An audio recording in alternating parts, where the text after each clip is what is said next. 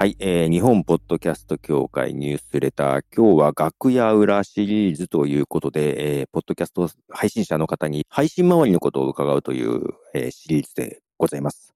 今日はクリエイターエコノミーニュースのかぐわさんに来ていただいてます。かぐわさん、よろしくお願いします。はい、よろしくお願いします。で、今日はですね、えー、まあ、番組のことというよりも、えー、番組を作る上での収録とか配信、編集周りの話をですね、伺って、えー、他のポッドキャスト配信者さんとかの参考になればなというシリーズとなっております。よろしくお願いします。お願いします。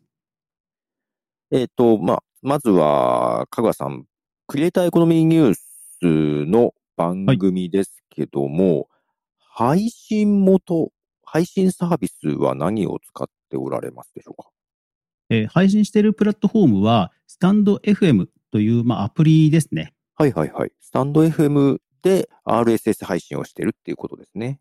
そうですね。一応、それ以前は、えー、アンカーを使っていた時期もあったり、あとはラジオトークを使っていた時期もあったりしましたが、うん、今はスタンド FM に一本化しています。ああ、引っ越したというよりは、いろいろやってたのを絞ったっていう感じですかね。えっと、アンカーからラジオトークはもう番組を完全に変えて、ラジオトークからスタンド FM は本当引っ越しですね。うん、ああ、なるほど、なるほど。どれが使いやすいとかいうのはあったんですかえっと、使いやすさで言うと、まあ私の中で今のところ一番気に入ってるのはやっぱりスタンド FM ですかね。うんうんうん、なるほど、なるほど。えー、そして収録場所はどこで収録されてますか収録場所はですね、あの自宅ではあるんですけども、時間帯とか、えー、家族のこうつ あの時間帯によって 部屋が変わるという感じですね。はい、あ部屋が変わるんですね。はい。部屋にはなんか収録するための工夫とかされてますかあ、えっ、ー、と、私はその辺は特にはないんですよ。えー、と言いますのが、そもそもが私収録が、えー、タスカムの DR07X というボイスレコーダーで撮ってるんですね。あ、ボイスレコーダーなんですね。はいはい、はい、はい。なので、ボイスレコーダーと、あとちょっとこう読み上げをするようなノートパソコンを、えー、持って収録という形なので、まあ、部屋を移動できたりもしますし、あとは気をつけることといえば、本当にあの自分の目の前に反射する壁がないような空間がなるべくあの空間の方を向いて喋るぐらいですかね。なるほど。ボイスレコーダーとノートパソコン持ってなんかうろうろしてる図をなんか今想像しちゃいますけど も。結構身軽な感じですね。えっ、と、そうですね。これになってからやっぱり、あの、一方でやっぱり配信は安定した気がしますね。ああ、これになってからということは以前は違う方法を取られてたんですか、はいそうですね。以前はパソコンを使って、パソコンの画面を見ながら、かつ、えー、パソコンの中で、えー、オーダーシティという録音ソフトで、えー、録音してました。あ、直接オーダーシティに録音という感じなんですね。そうですね。ボイスレコーダーにした理由とかってありますかえっ、と、音質ですね。あ、音質ですか。はいはいはい、はい、はい。そうですね。パソコンに直接だと、スペックによってはちょっと悪かった。たりしますよね。そうですね。あと私のあのパソコン環境の特殊性もあって、あの私の今、えー、デスクに向かって右側に、えー、サーバーが結構ね、何台かあるんですよ、うん、ファイルサーバーが。はいはいはい。で、まあその当然その周りに電源のコンセント類がたくさんあるので、やっぱりノイズがですね、かなり気になるんですよね。わかります。拾いますよね。そうですね。電源はもうどうしようもないですからね。うん。あとファ、ファンの音というかなんかそういうのもちょっと、はい、そうですそうです。あったりしますよね。そうなんですよ。まあね、基本収録人数は1人ですよね。はい、ねゲストを呼ばれることってあり、ね、あるんですかあ何回かゲストを、うんうん、お呼びしたことはありまして、その都度、うん、えー、Google Meet だったり、Zoom だったり、まあ、オンラインのいわゆるツールを使って、まあ、それぞれ工夫してって感じですね。まあ、それはもうリモート収録という感じということですよね。対面ではなくて。そうですね。ですから、えっと、うん、コラボ会の時で、私がホストになる時だけは、えー、っと、ズームのポットトラック P4 で、一応トラックを分けるっていう録音を一応保険としてかけてはいますね。保険で、えっ、ー、と、ズームの場合は、あの、ズームの録音機能がありますので。ああ、そうですね、そうですね。あ、はいじゃあ基本、ズームの録音機能で、はいややこしいけど、ズームのポットトラック P4 でもあそうです、そう抑えでる、す。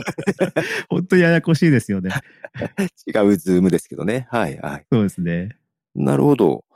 一人の時は、その、ボイスレコーダーの他になんか機材とかって使ってますかあ、いえ、ですから本当にその、ボイスレコーダーだけですね。なるほど、なるほど。じゃあ、ボイスレコーダーに録音して、それをパソコンで編集っていう感じなんですかね。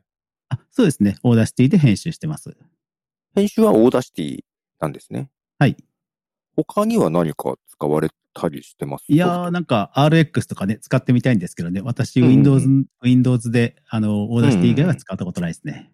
あじゃあもう本当にボイスレコーダーで撮ってその音源をオーダーシティで編集して完成みたいな感じですか。あ、そうですね。ただ私の場合、あの、AI パーソナリティに喋らせていますので、うんうんうんえー、ボイスピークという、えー AI 合成音声アプリは一応使ってます。いやー、そうですね。それは音源を作るためってことですよね。そうですね。はい。読み読み上げソフトというかってことですよね。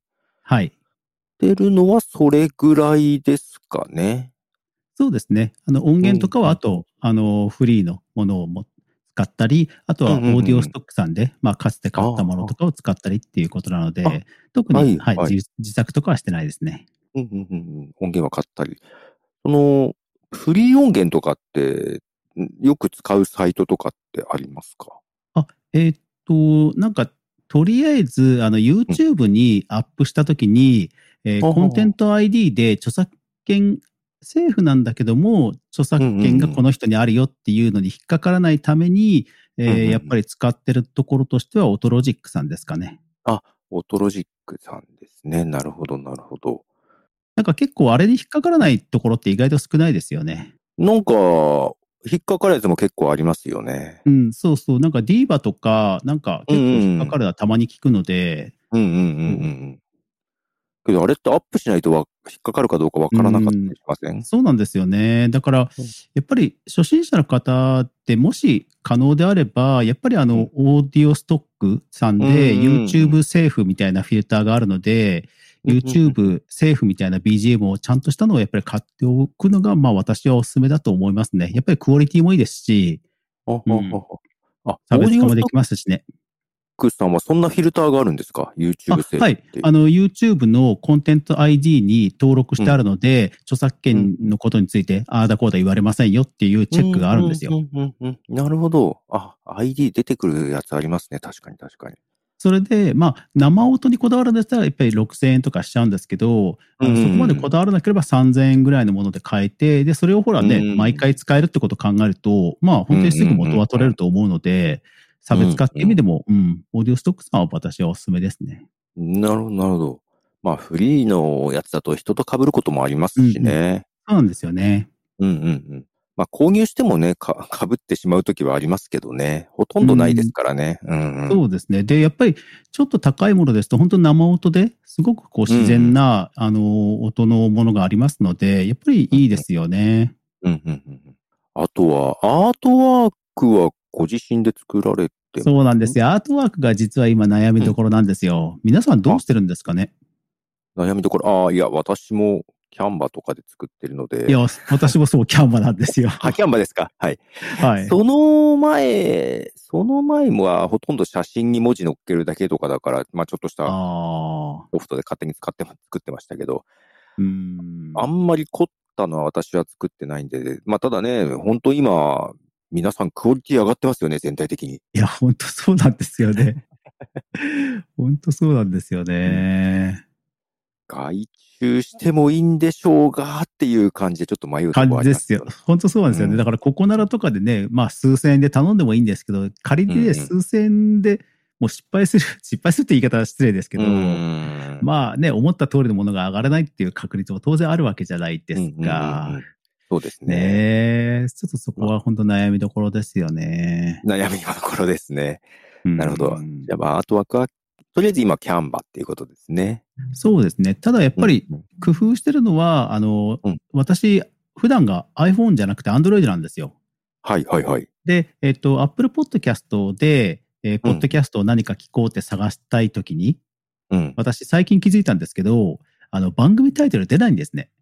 番組タイトル出ませんっけあのね、サムネイルが並ぶだけなんですよ。カテゴリー一覧見ると。ああ。そう。だからサムネイルを作るときに、タイトルはとキャッチフレーズがあった方が絶対いいんですね。ああ、画像の中にってことですかね。そうです。だからニュースコネクト、あなたと経済をつなぐ5分間とか。あ、ランキングは出ないのか。そうそう。結構出ないところあって、ああと思って。出るとこと出ないとこがありますね。ああ、そうなんですね。なるほど。あんまり見てなかった。なるほど。フォローしてそうだかたやつとかは出るんだ。ああ。だからあんまり綺麗すぎてアート、アートアートしちゃうと、うん実はこれ、初うん、初心者の人は実はちょっと スルーされちゃうんじゃないかなって最近思い始めました。それで最近タイトル入れたんですよ。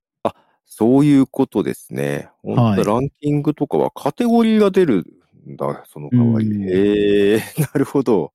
これ自分が使わないプラットフォームとかだとなかなか気づかないですよね。はい、そうなんですよ。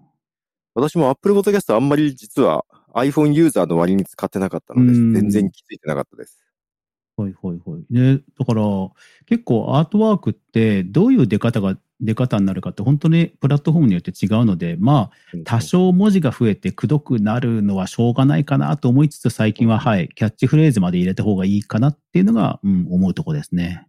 あ、アートワークの中にですかはい、中になるほど、なるほど。うん、本当に短い7文字か8文字ぐらいでいいキャッチフレーズが 思いつくといいんですけどね。あなるほど。それはちょっとコツですね。えっと、あと、そう、ファイルのビットレート書き出しの時の。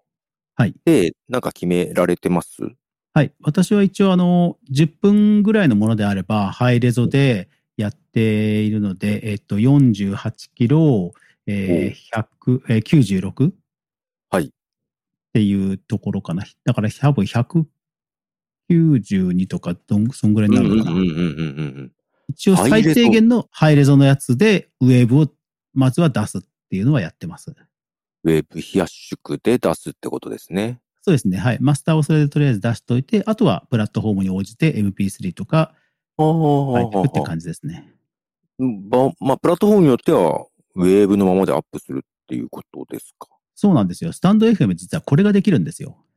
スタンド F でできるんですね。できるんです。ウェブいけるんですあよ。ー。じゃあかなり音質がいい。多分、はいあのーちゃんとしたイヤホンで聞けば、一番音質いいのはスタンド FM だと思いますね。うーん。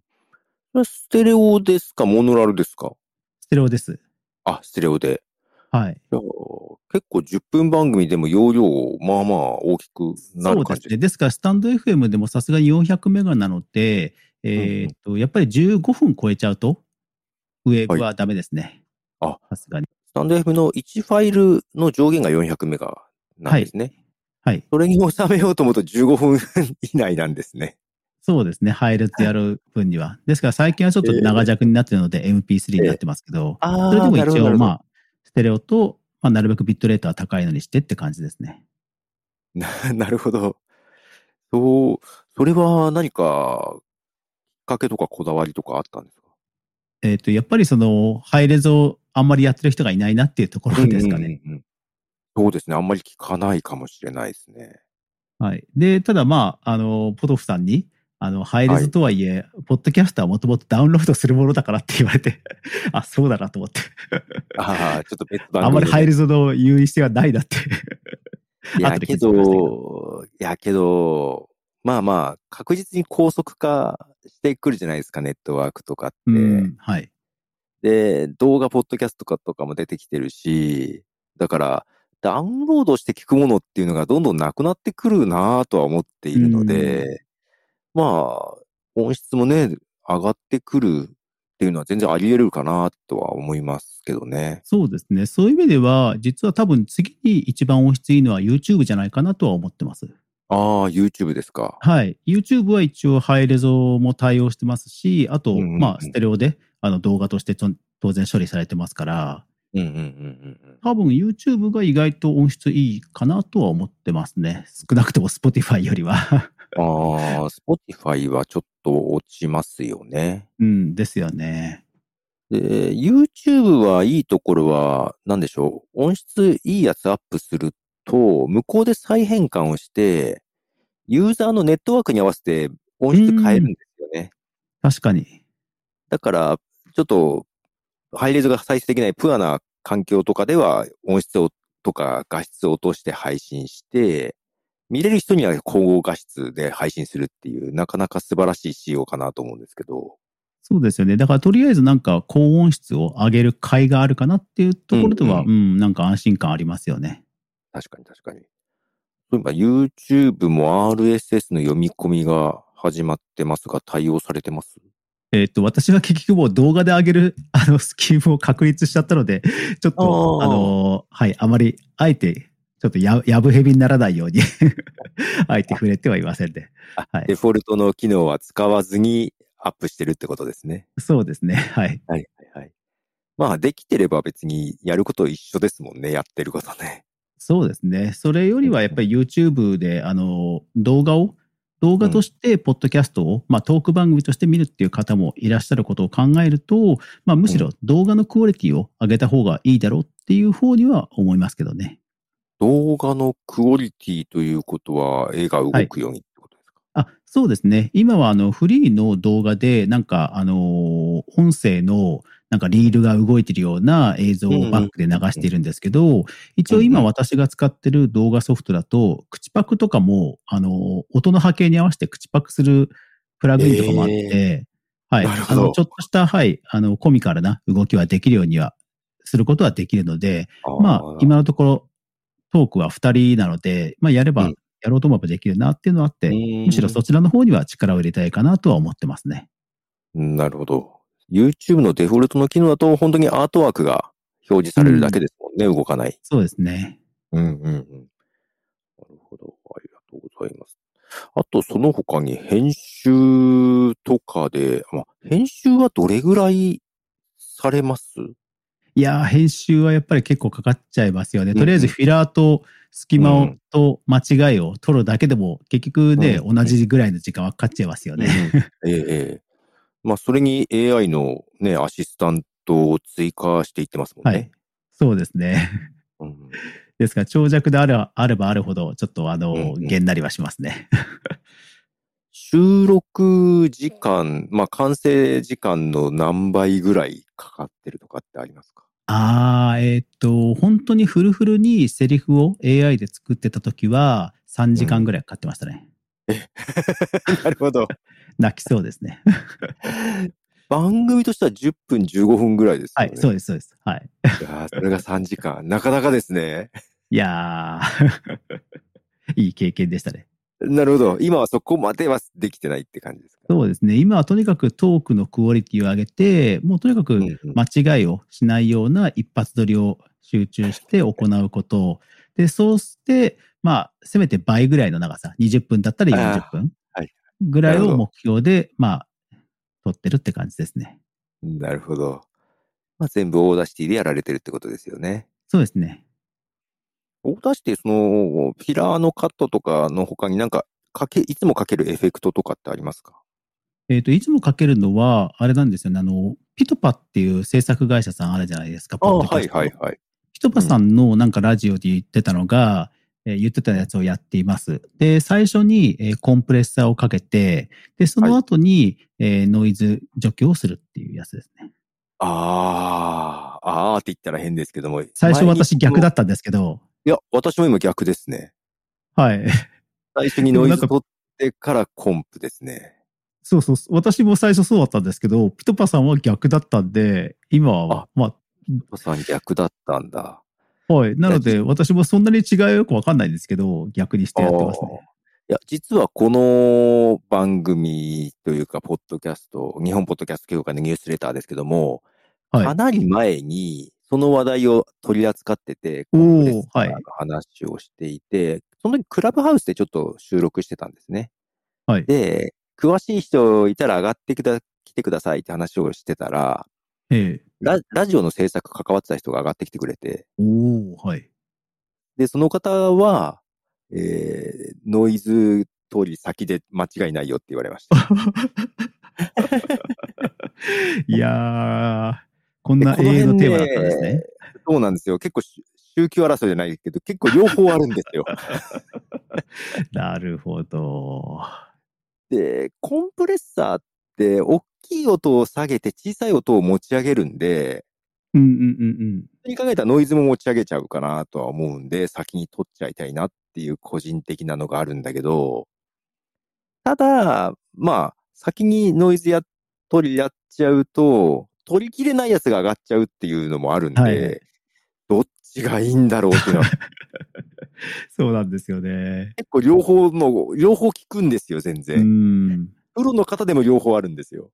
ああ、そうなんですね。プロの方で もそうそうなんだ。そうなんです。いや、ピトバさんもね、ラジオディレクターの方が社内にいたりするんで、 なるほど。じゃあ、そしたら本当に人によっても違うかもしれないですね。そうなんですよ。そそれは結構、結構な永遠の課題です。 なるほど。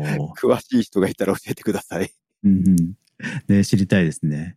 そう、それでだから逆に言うと私は、えっ、と、そのノイズフィルターと、えーノイズ除去とコンプレッサーと、あとフェードイン、フェードアウトぐらいなんですよ。でうんうん、えっ、と、ただここに行き着いたのは実は理由があって、はいあの、録音機材のタスカム DR07X、はい。これがむちゃくちゃ優秀なんですよ。もともとコンプレッサーが多分内部で効いてるんだか、あの、はいほぼほぼはい音割れしないんですよ。えなんかほ、えっと、オーダーシティとか、あと、ポットトラック P4 とか、いくつか試したんですけど、うんうんうんボイスレコーダーの中では、うん、僕の中では、あの、これが一番いい感じに丸めてくれるって、ほぼほぼ失敗ないんですよね。なるほど、そうなんですね。あはい、そうなんですよ。なので、逆に言うとその2つしか書けないんですよ。ああ、はあはあはあ、それで十分だあという。十分なんで。す。はい、そうです、そうです。面白いですね。そそうですね。これになってか、たまたま本当に、あのーたまたまある方のポッドキャストを聞いて買うんうんうっんてあったのがあって、そうだと思っておーあ他のポッドキャスターさんがその方法、それ使われてたってことですかあ、たま、まあ、ほノイズ塾とかのフィルターの話はされてなかったんですけど、たまたまその方が使ってたのが、うえーんー、高吉 T さんかなああ、はいはいはいはいはい。高吉 T さんが、そう、ER07X 使ってて、前から気にはな,、気にはなっていて、なんかのタイミングでたまたま買ってたのがお忘れてい て、ああ、ああったんですか、たまたまあって、 たまたまあるものじゃないとは思いながら。そうですね。 なるほど。そうか、は結構ね、P4 を使ってる人も多いとは思うんですけども。 ああそうでもなんか P4 ってあれなんですよねあの結構その音割れというか上限が意外と処理が僕は結構厳しめだった印象があるのあとあともう一個があの電池を外すと毎回あはいはい。タイムスタンプがリセットしちゃう問題ああ、はいはい、聞いたことありまあす。れはいあはい、れがね僕はあなんかああいう細かいとこダメなんですよ 僕なるほど。あれスキップできるならまだいいんですけどスキップできないんですよああ、はあはあはあはあ。電池入れ替えるごとに、そう、はいあの、デート調整をしなくちゃいけなくて、で、スキップもで きないから、毎回何十回とクリックしなくちゃいけなくて、そう合わせるのがめんどくさいですね、確かに。そうなんですよ。そういうのもあったりして、で、たまたま DR07X がいい感じに、うん、あのー音を録音してく、うん、丸めてくれるので、もなるうほど今気に入って、それを使ってますね。それメインで使ってますね。ありがとうございます。なんか、いい情報だった気がします。そうですね。だから一つ気になってるのは DR07X って最近、その32ビットフロート。あ、はいはいはいのはい。タイプが出てるので、ちょっとね、あー物欲 センサーがビンビンしてますね。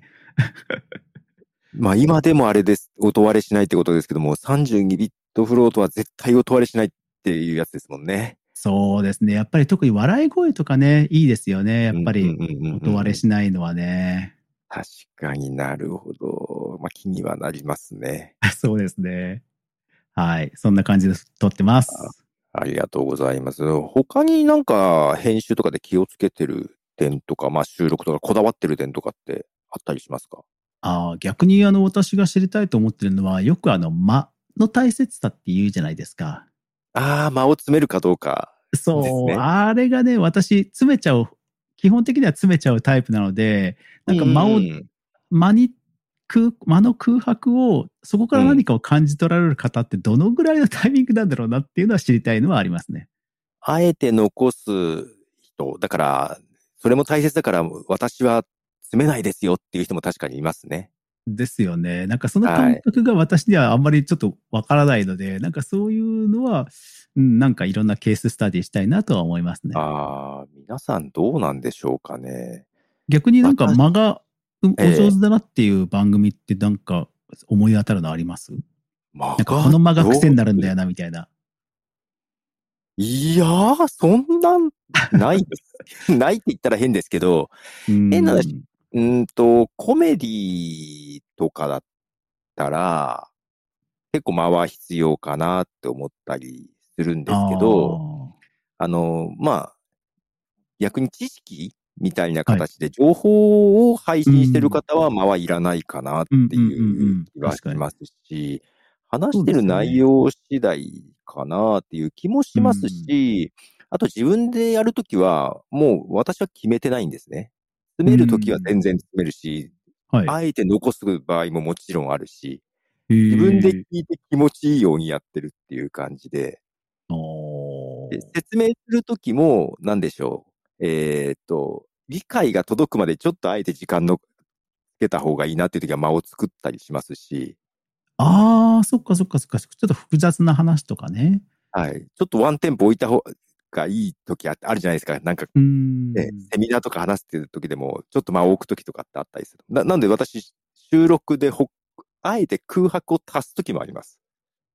おーなるほど。確かに私もジングルとして空白を入れるっていうのはあるかもしれない。ん。あ、そうですね。確かに、かぐわさん、ジングルを入れて、あれが間になってるときありますね。うん、そっかそっか。うんうんうん。まあ、その感覚であえて空白にするときありますね。 うん。他からコピペして持ってきたりとか。 なんか。ああ、なるほど。はういんけど、これは本当好みとかにもよりますし、。なんでしょう、詰めた方がいいっていうのもやっぱりあるじゃないですか。無駄なのはなくしてね。はい。で、私前、一回、キュンキュンに詰めつつ、ちょっと早口目で喋ったりもしてたんですけど、おお。あの、リスナーの方から、いや、あの、勝手にこっちで倍速とかにするからいつも通りでいいよって言われちゃ った。あ、あんまり気にしすぎてもしょうがないんだっていうのを思いました。なるほど。確かにそうですね。はい。これも、だけど難しいですね。両方の意う見、んこれも、これも両方の意見聞くのうでん。確かに。このなんかだけど。ど、絶対的な答えがないのが面白いところでもあるとは思うんですけうどね。ん。まあそうですよね。はういん。ありがとうございます。大は体いこんな感じで、編集周り伺えたかなと思いますけども。はい。はいあ。最後に番組のご紹介をしていただいてもいいですかわかりました。えークリエイターエコノミーニュースは、定期的に、えークリエイターやインフルエンサーの、えー未来や収益化について、えーお届けしています。特に週末は音声配信周りの、えーニュースまとめをお届けしていますので、皆さんよかったら聞いてください。今日はありがとうございました。ありがとうございました。